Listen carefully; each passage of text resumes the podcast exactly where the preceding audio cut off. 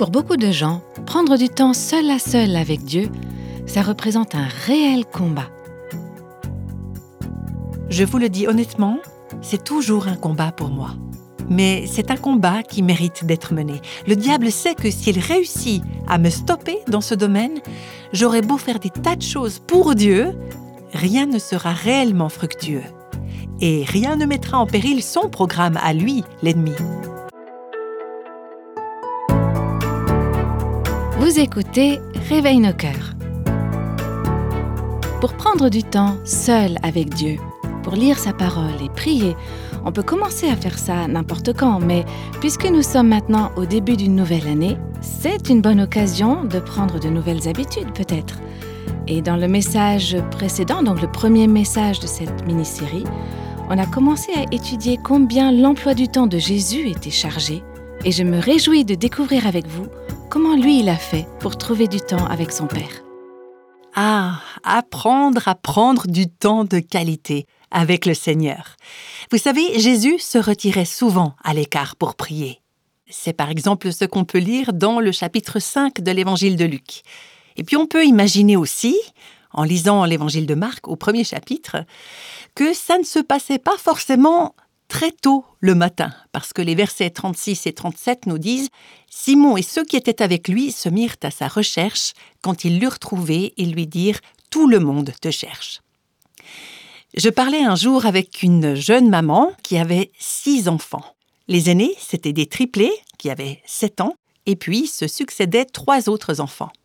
Et elle me racontait qu'elle priait pour que le petit dernier, qui avait sept mois à ce moment-là, se réveille un peu plus tard que 5 heures du matin.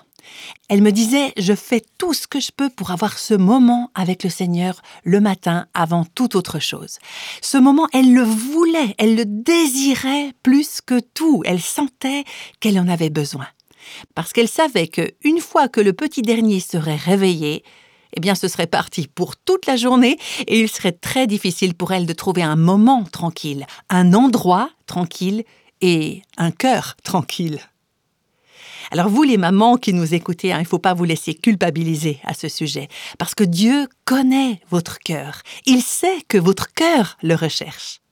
Et si vous mettez à profit pour le rechercher les instants dont vous disposez, aussi courts soient-ils, je crois que Dieu peut les multiplier. Et je suis sûre qu'il va le faire. Mais on en revient à l'évangile de Luc, chapitre 5, la discussion entre Jésus et ses disciples. Ils lui dirent Tout le monde te cherche il leur répondit Allons dans les villages voisins. Il leur dit ça juste au pic de sa popularité, hein, là, dans la ville de Capernaum, afin que j'y prêche aussi, car c'est pour cela que je suis sorti. Et il prêchait dans leur synagogue par toute la Galilée et chassait les démons. Comment est-ce que Jésus savait qu'il était temps d'aller plus loin, dans les autres villages? Où est-ce qu'il puisait la sagesse, les conseils pour chaque jour qui est-ce qui établissait son agenda? Eh bien tout cela, il le trouvait dans ces moments qu'il passait seul avec son Père céleste. J'aimerais brièvement mentionner quelques-uns des objectifs de cette pratique, de ces moments privilégiés, seul à seul avec Dieu, ce qu'on appelle le culte personnel. Je ne vais faire que les effleurer, mais j'espère que c'est vraiment quelque chose qui vous mettra en appétit. J'en ai choisi huit et je vais les répartir en deux groupes de quatre. Le premier groupe de quatre, il se rapporte à votre vie intérieure, à votre marche spirituelle. Le premier objectif, et je crois que c'est le plus important, il est primordial, c'est la communion avec Dieu. Établir des liens d'amitié avec lui, apprendre à le connaître, c'est d'une relation dont on parle. Dans Exode 29, Dieu nous indique dans quel but il a fait dresser le tabernacle. Si on y pense, ce n'était qu'une simple tente, mais il dit C'est ici que je vais te rencontrer et te parler. Si on prend ce temps de culte personnel, c'est pour rencontrer Dieu, c'est pour l'écouter, pour lui parler. Dans Exode chapitre 33, verset 13, Moïse dit à Dieu Fais-moi connaître tes voies, alors je te connaîtrai. Je vous invite à relire attentivement ce passage hein, dans lequel on voit que le Seigneur parlait à Moïse face à face, comme une personne parle à son ami.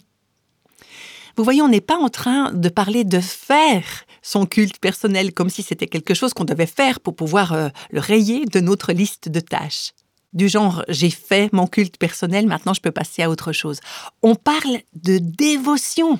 On parle de rendre un culte à Dieu. Il y a eu des périodes dans ma vie où je faisais mon culte personnel, mais je ne rendais pas un véritable culte à Dieu. Vous comprenez la différence? La communion, l'amitié, le contact personnel avec Dieu. Le deuxième objectif de ces moments-là, c'est la purification de mon cœur et de ma vie. C'est là que la parole de Dieu éclaire de sa lumière mon véritable moi. Elle éclaire ces recoins cachés, profonds de mon cœur. Et c'est là que je prie, examine-moi, ô Dieu, et connais mon cœur. Mets-moi à l'épreuve et connais mes pensées. Regarde si je suis sur une mauvaise voie. C'est ce qu'on peut lire au psaume 139, verset 23. On pourrait aussi le dire comme ça. Ne me montre pas ce que les gens disent de moi, montre-moi ce que toi, tu sais. Et c'est là qu'on peut confesser Seigneur, lave-moi et purifie-moi. Donc voilà, le deuxième objectif, la purification de notre cœur. Le troisième aspect, c'est la restauration de mon âme. C'est dans ces moments tranquilles, dans le temps que je prends avec lui, que Dieu restaure mon âme. Vous le savez très bien, le monde n'est que bruit et agitation. Il n'arrête jamais de nous mettre la pression. Et c'est pour ça que beaucoup d'entre nous, on est sans cesse stressé, on s'éparpille, on est découragé, déprimé. Et c'est le temps qu'on passe dans la présence de Dieu qui apaise nos cœurs et qui restaure nos âmes. C'est là qu'on fait le plein. Quand on donne aux autres, évidemment, nos ressources, nos forces s'épuisent. Et c'est dans la présence de Dieu que nous sommes à nouveau remplis. C'est là que Dieu rend la paix à nos esprits et qu'il rassure nos cœurs. C'est là que nous sommes renouvelés dans nos forces et que nous recevons la puissance nécessaire pour retourner au combat de tous les jours. Donc c'est cet objectif de restauration. Et puis le quatrième objectif, c'est dans ces moments-là avec Dieu que nous recevons ses instructions. On est instruit dans les voies de Dieu. Cette semaine, je méditais le psaume 27 où l'auteur dit Éternel, enseigne-moi ta voix. Seigneur, je veux connaître tes voix, je veux savoir comment tu vois les choses, je veux savoir ce qui est important pour toi. J'aimerais savoir comment tu agis. Ce ne sont pas les manières de penser du monde que je veux connaître, elles, je peux les apprendre n'importe où, ce sont tes voix à toi que je veux connaître. Instruis-moi, éternel Dieu. C'était donc là les quatre premiers objectifs et j'aimerais maintenant vous présenter les quatre objectifs suivants qui concernent notre marche concrète, qui sont quelque part le prolongement qui découle de notre marche spirituelle. Le cinquième objectif, c'est la soumission à Dieu et à sa volonté. Ce n'est que dans ce temps passé dans la présence de Dieu que je peux aligner ma volonté sur la sienne. Vous savez, je vais quelquefois chez le chiropracteur pour mon épaule qui me fait mal à force de passer du temps sur mon clavier d'ordinateur. Mon épaule sort de son alignement normal et elle me fait vraiment souffrir. Et donc je vais chez le chiropracteur. Et c'est un peu bizarre hein, comment il, il, manipule mon épaule, il la fait craquer et quelquefois c'est vraiment pas du tout confortable. Mais quand il a fini, c'est tellement agréable. C'est comme si tout était de nouveau aligné comme il faut. Eh bien, c'est dans la présence de Dieu que nos volontés s'alignent sur la sienne. C'est là que ça se passe, quand on en vient à lui dire que ta volonté soit faite, Seigneur, et pas la mienne. Et puis, sixièmement, c'est là aussi dans sa présence que je reçois ses conseils. Les conseils pour bien gérer ma vie, mes relations, mes responsabilités. On entend tellement de voix aujourd'hui des voix qui nous interpellent sans arrêt pour nous dire ce que nous sommes supposés faire et ce que nous sommes supposés penser. Eh bien moi j'ai besoin d'être suffisamment à part, suffisamment tranquille, suffisamment longtemps pour entendre la voix de Dieu et pour recevoir sa pensée, pour le laisser me communiquer ce qu'il désire que je fasse aujourd'hui. Quelles sont ses priorités pour mon emploi du temps? C'est un peu comme l'image de quelqu'un qui jongle. Hein. On fait du jonglage avec toutes nos activités, qui sont comme des balles, et on se sent obligé de n'en laisser tomber aucune. Et je crois que quelquefois, on devrait juste s'arrêter et dire Seigneur, est-ce que c'est bien avec toutes ces balles que tu veux que je jongle là, tout de suite? Peut-être que ce n'est pas le bon moment pour telle et telle balle ou pour telle et telle tâche. Qu'est-ce qui est réellement important pour toi? Le septième objectif de ces moments de culte personnel, de moments intimes avec Dieu, c'est nous amener à être sensibles aux besoins des autres, l'intercession pour les besoins des autres. L'intercession, c'est le moment où on prend les fardeaux de ceux qu'on aime et qu'on les porte devant le trône de la grâce de Dieu. On dit au Seigneur, je ne peux pas arranger les choses pour cette personne, je ne peux pas la changer, je ne peux pas l'aider, je ne peux pas répondre à ses besoins, mais toi, tu peux. Alors Seigneur, est-ce que tu voudrais bien me montrer comment je peux prier pour cette personne? C'est ça l'intercession. Et finalement, le huitième objectif, je peux dire que c'est mon préféré, c'est la transformation à la ressemblance de Jésus. Dans la deuxième lettre aux Corinthiens, chapitre 3, verset 18, on peut lire Nous tous qui, sans voile sur le visage, contemplons comme dans un miroir la gloire du Seigneur, nous sommes transformés à son image de gloire en gloire par l'Esprit du Seigneur. Est-ce que vous vous souvenez de ce que David disait dans le psaume 27 Ce qu'il désirait par-dessus tout Contempler la beauté de l'Éternel. Vous savez ce qui se passe quand on contemple Dieu? On est transformé, transfiguré, et pas seulement changé extérieurement, mais renouvelé intérieurement. On est transformé à sa ressemblance de gloire en gloire, en gloire, en gloire, comme par l'Esprit du Seigneur.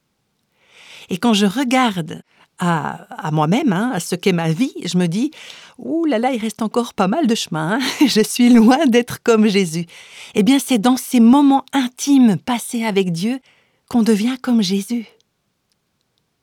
Vous savez, on dit qu'avec le temps, il paraît qu'on change à l'image de ceux avec qui on passe le plus de temps. Alors ce n'est pas simplement en étudiant dans une faculté de théologie qu'on va devenir comme Jésus, on deviendra comme Jésus si on passe du temps avec Jésus. C'est là qu'il nous transforme à sa ressemblance. Je voudrais maintenant prendre quelques instants pour parler de la pratique du culte personnel. D'abord quelques suggestions générales et puis quelques conseils pratiques spécifiques. Tout d'abord, la pratique du culte personnel, ça doit être quelque chose de régulier. On l'a vu ensemble, Jésus se retirait souvent à l'écart pour prier. Au chapitre 30 de l'Exode, on lit que les prêtres offraient des sacrifices et de l'encens chaque matin et chaque soir. Un sacrifice le matin, un sacrifice le soir. Un sacrifice le matin, un sacrifice le soir, etc., etc. Bon, est-ce que ça ne risque pas quand même de devenir juste une habitude religieuse? Eh bien oui, tout à fait. À vrai dire, c'est pour ça que Jésus est venu mettre du vin nouveau dans des outres neuves et se débarrasser des vieilles outres. Il a dit cette habitude-là, elle a besoin de recevoir une vie nouvelle. Mais je vais vous dire quelque chose, parce que j'en ai fait l'expérience. C'est plus facile d'insuffler une vie nouvelle à une habitude existante que d'insuffler une vie nouvelle à pas d'habitude du tout. Alors oui, il faut veiller à garder de la fraîcheur dans cette habitude. Et oui, faites attention à ce que ça ne devienne pas juste une routine. Mais n'abandonnez pas l'habitude juste parce que c'est devenu une routine. Il y a certains jours, j'ai l'impression de prendre ce temps à part avec Dieu, un peu en traînant les pieds. Ou alors, il y a des jours où je suis complètement distraite. C'est incroyable dans quelle direction mes pensées peuvent partir quand je m'assois pour prendre ce temps à part avec Dieu. Tout d'un coup, j'ai une envie irrépressible de faire du ménage. Mais je dis à mon corps, non, non, non, toi tu restes assis là. Et puis, il y a d'autres jours aussi où tout ça, ça me paraît inutile dépourvu de sens. Mais peu importe, dans l'ensemble, quand je regarde en arrière, je vois globalement Dieu qui modèle, qui construit, qui fait grandir et qui transforme ma vie à travers ce temps que je passe dans sa présence. C'est Dwight Moody, le célèbre prédicateur américain du 19e siècle, qui disait Un homme ne peut pas faire plus provision de grâce pour le futur que manger assez pour les six prochains mois ou inspirer assez d'air dans ses poumons pour ne plus avoir besoin de respirer pendant une semaine. Le magasin de grâce de Dieu est abondamment fourni, mais nous devons nous y approvisionner chaque jour au fur et à mesure de nos besoins. Voilà ce qu'il disait. Et puis un deuxième point aussi, qui concerne la pratique du culte personnel. Il fut un temps où j'étais assez gênée de dire ça parce que je savais que j'allais susciter des réactions négatives dans l'esprit des gens, mais quand même, quand je regarde le nombre de fois où la parole met l'accent là-dessus, je me dis que bah, je n'ai pas à être embarrassée de dire ça. Je pense que dans l'idéal, ce temps que nous mettons à part pour être seuls avec le Seigneur devrait avoir plutôt lieu tôt dans la journée.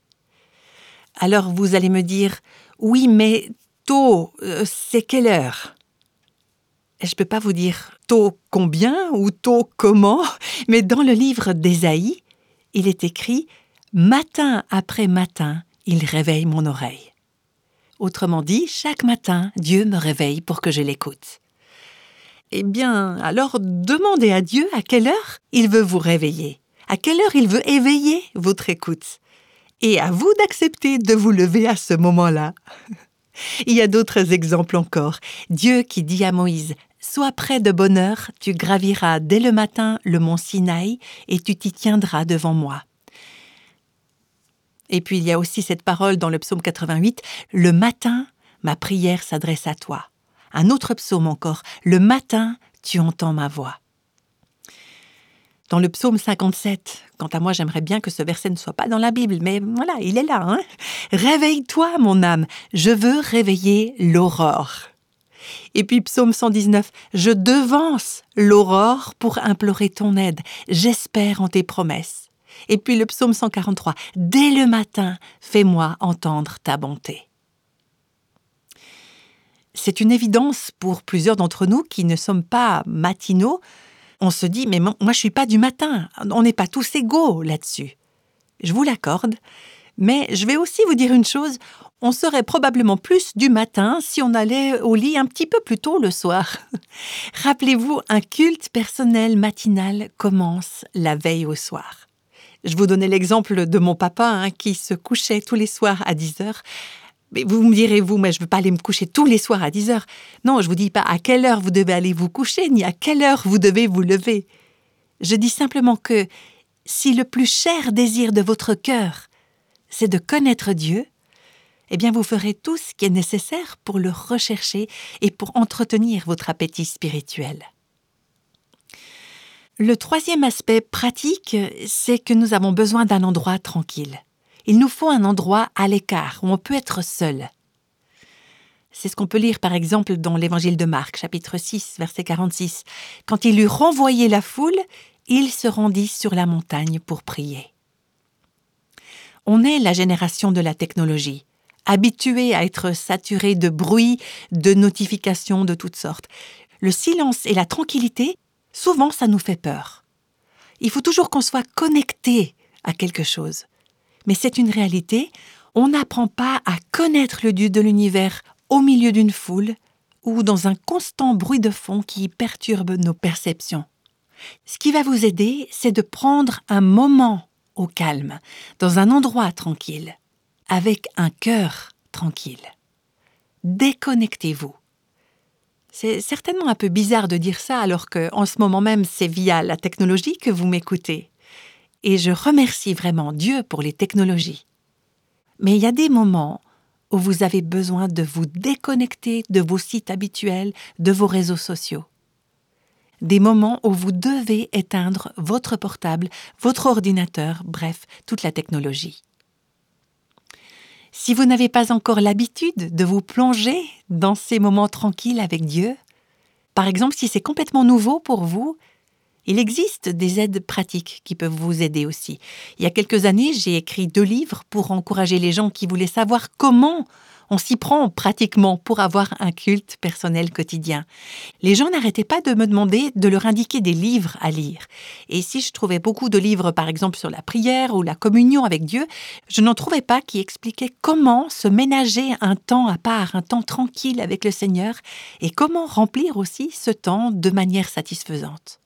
Moi, j'étais pas du tout écrivain, j'avais pas du tout envie de le devenir, mais c'est le Seigneur qui m'y a conduite et avec les éditions Moody, on a publié un livre, je vous donne directement la traduction du titre en français, Un lieu tranquille, développer l'intimité avec Dieu grâce au culte personnel.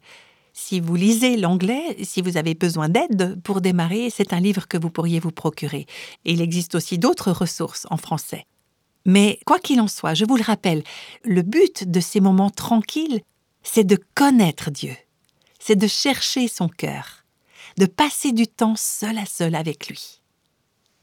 Un autre point important aussi pour la globalité de ces moments que vous passez avec le Seigneur, assurez-vous de maintenir dans ce moment de culte personnel un équilibre pour écouter Dieu et aussi lui répondre. Écoutez Dieu au travers de sa parole. Voilà ce que dit le psaume 19, versets 8 à 10. La loi de l'Éternel est parfaite. Elle donne du réconfort. Le témoignage de l'Éternel est vrai, il rend sage celui qui manque d'expérience. Les décrets de l'Éternel sont droits, ils réjouissent le cœur. Les commandements de l'Éternel sont clairs, ils éclairent la vue. La crainte de l'Éternel est pure, elle subsiste pour toujours. Les jugements de l'Éternel sont vrais, ils sont tous justes. J'aimerais aussi spécifiquement dire à vous qui nous écoutez et qui êtes euh, aux études, par exemple dans un institut biblique ou dans une faculté de théologie, remerciez Dieu pour le privilège d'étudier sa parole dans des établissements performants. Mais n'allez pas croire que vous apprendrez à connaître Dieu si c'est seulement en cours que vous passez du temps avec lui. Et si vous ouvrez votre Bible seulement pour faire vos devoirs et préparer vos examens. Vous allez devoir entrer, pénétrer dans ce livre, dans cette parole, et la laisser pénétrer en vous, juste le Seigneur et vous. Oui, vous tous les deux, en bâtissant avec lui une relation intime et en lui demandant Seigneur, parle-moi. Quand je me suis levée ce matin, comme je savais que j'allais parler de ce sujet avec vous, eh bien, j'ai commencé la journée avec un passage biblique sur lequel je n'allais justement pas enseigner. Et j'ai simplement prié Seigneur, parle-moi. Et il l'a fait. Je dirais pas que ça m'arrive tous les matins, mais oui, je peux dire qu'il me parle. Alors plongez-vous dans sa parole, écoutez ce que Dieu a à vous dire. La principale raison pour laquelle beaucoup de gens ne tirent pas grand-chose de la Bible, c'est que ils ne la lisent pas. C'est tout simple. Ils disent mais je la comprends pas. Mais si vous vous mettez à la lire, vous allez vous mettre à la comprendre. Alors lisez-la, méditez-la, approfondissez-la, lisez-la lentement, mémorisez-la, mettez-la en pratique, étudiez-la, partagez-la avec d'autres, appliquez-la à vos relations avec les autres. Prenez au sérieux la parole de Dieu. Saint Augustin disait Quand la Bible parle, c'est Dieu qui parle. J'aime bien aussi ce que disait le réformateur Martin Luther. La Bible est vivante, elle me poursuit, elle me remet en question, elle a des mains qui me saisissent. C'est la parole de Dieu. Alors laissez-la vous parler, laissez-la vous transformer, laissez-la vous remplir. Et puis en la lisant, en l'étudiant, en la mémorisant, venez à Christ. Oui, venez à lui, ne passez pas à côté de lui. Jésus a dit aux pharisiens, qui étaient les théologiens de son époque, Vous lisez la parole, mais elle ne pénètre pas en vous, et vous me passez à côté. C'est de moi que la parole rend témoignage. Laissez la parole diriger vos regards sur Jésus. Et puis ensuite, assurez-vous de ne pas seulement recevoir de Dieu, mais aussi de lui répondre lui répondre en adorant et en priant. Quand j'avais une vingtaine d'années, je me nourrissais essentiellement dans les fast-foods et dans les drives. Je ne sais pas combien de hamburgers j'ai ingurgité à cette époque-là. Et puis, sur le coup des 30 ans, il s'est produit une chose étrange. Je me suis rendu compte que je n'allais pas bien, physiquement et qu'il fallait que je change de manière de me nourrir. Eh bien, je confesse que bien des fois, au cours des années, je me suis retrouvée à essayer de nourrir ma vie spirituelle dans des fast-foods et dans les drives. J'avais appris que c'était important de commencer la journée avec un proverbe et un psaume, alors je faisais le strict nécessaire, mais le cœur n'y était pas. Mon cœur n'était ni silencieux, ni tranquille, ni à l'écoute. Je laissais le monde et le ministère envahir ces moments privilégiés avec le Seigneur. Et je suis tellement reconnaissante et heureuse que encore et encore et encore, le Seigneur ait ramené mon cœur vers lui et m'ait redonné de l'appétit pour le chercher chaque matin avant de commencer ma journée. Je vous le dis honnêtement, c'est toujours un combat pour moi. Mais c'est un combat qui mérite d'être mené. Le diable sait que s'il réussit à me stopper dans ce domaine, j'aurai beau faire des tas de choses pour Dieu, rien ne sera réellement fructueux. Et rien ne mettra en péril son programme à lui, l'ennemi. Vous allez peut-être me dire, je n'ai tout simplement pas le temps. Mais pardonnez-moi, vous auriez du temps pour les réseaux sociaux et pas pour passer du temps dans la parole de Dieu? Comprenez-moi bien, je ne suis pas contre les réseaux sociaux. À moins qu'ils ne deviennent une idole dans notre vie et qu'ils ne dévorent tout notre temps avec le Seigneur. C'est typiquement un domaine où se manifeste ce qui pour moi est une idole. Tout ce qui m'accapare au point de ne plus avoir de temps pour le Seigneur c'est une idole. Le travail, les études, les loisirs, les soins de mon corps, les relations, le ministère, le sommeil, les jeux vidéo, nous vivons dans une culture du loisir, de la distraction. On demande sans cesse à être amusé, diverti, satisfait. Et je vais vous dire ce que fait Satan. Il s'installe et nous regarde en rigolant bien parce qu'il a réussi à nous enfermer dans un constant divertissement qui mène à la mort au lieu que nous soyons pleinement satisfaits de ce pain de vie qui nous nourrit vraiment. Rappelons-nous ce que Jésus disait à Marthe. Tu t'inquiètes et tu t'agites pour beaucoup de choses, mais une seule est nécessaire. Est-ce que vous avez choisi cette bonne part? Et aujourd'hui et demain, est-ce que vous allez la choisir encore?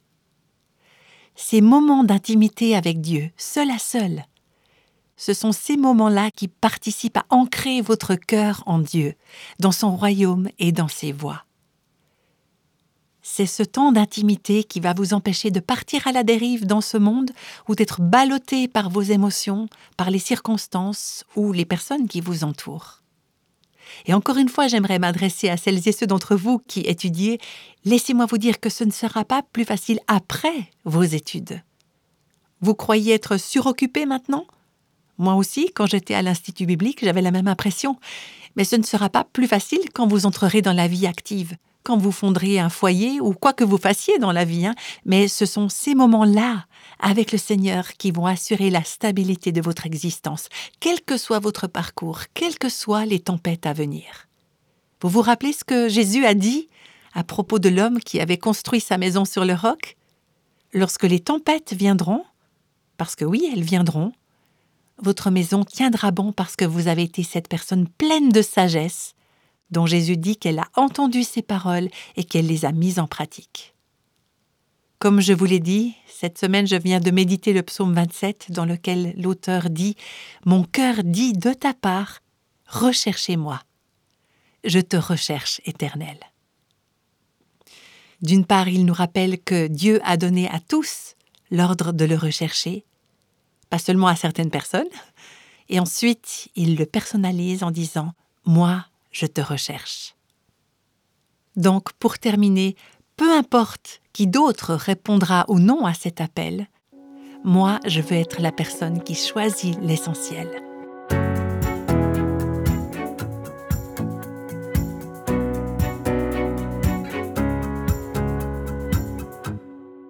Seigneur notre Dieu, merci pour ce message qui nous rappelle l'importance et les bienfaits du temps qu'on te consacre personnellement. Aide-nous, je te prie, à trouver le bon moment et aussi le bon endroit dans la journée où on te cherche, où on te consacre ce temps pour t'écouter, pour lire ta parole et pour t'apporter nos prières. Aide-nous à cultiver cette faim pour toi dans ta présence et pour ta présence. Aide-nous à entendre ce que tu nous dis et à faire ce que tu nous dis. Aide-nous à nous ressourcer en toi uniquement et premièrement. Amen. Ce message qu'on vient d'entendre est juste ce qu'il me fallait. Et j'espère que c'était pareil pour vous. J'aime beaucoup ce côté tellement pratique avec les astuces et les idées qu'elle nous a données. Si vous, comme moi, avez le sentiment de ne pas avoir eu le temps de tout enregistrer ou écrire euh, ce que vous avez entendu, je vous invite à aller sur notre site internet réveilnoscoeurs.com. Là, vous pouvez trouver le message en version audio, donc podcast comme vous l'avez entendu maintenant, mais aussi en version écrite avec tous les points et les versets, les références bibliques déjà écrites pour vous. Et on a aussi plein d'autres ressources qui peuvent vous intéresser, donc prenez un petit moment et puis réjouissez-vous de tout ce qu'on a préparé pour vous sur notre site internet. Maintenant, je vous souhaite beaucoup de moments précieux dans la présence de Dieu, dans vos audiences privées avec le Dieu qui est au-dessus de tous les dieux. Et je me réjouis de vous retrouver pour notre prochaine série de podcasts. Je vous dis à tout bientôt.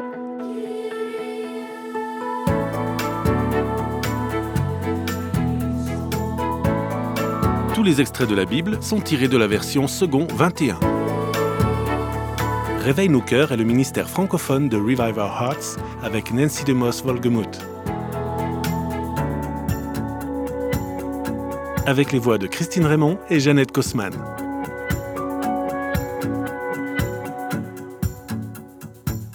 Quelle que soit la saison de votre vie, Réveille nos cœurs vous encourage à trouver la liberté, la plénitude et à porter du fruit en Christ.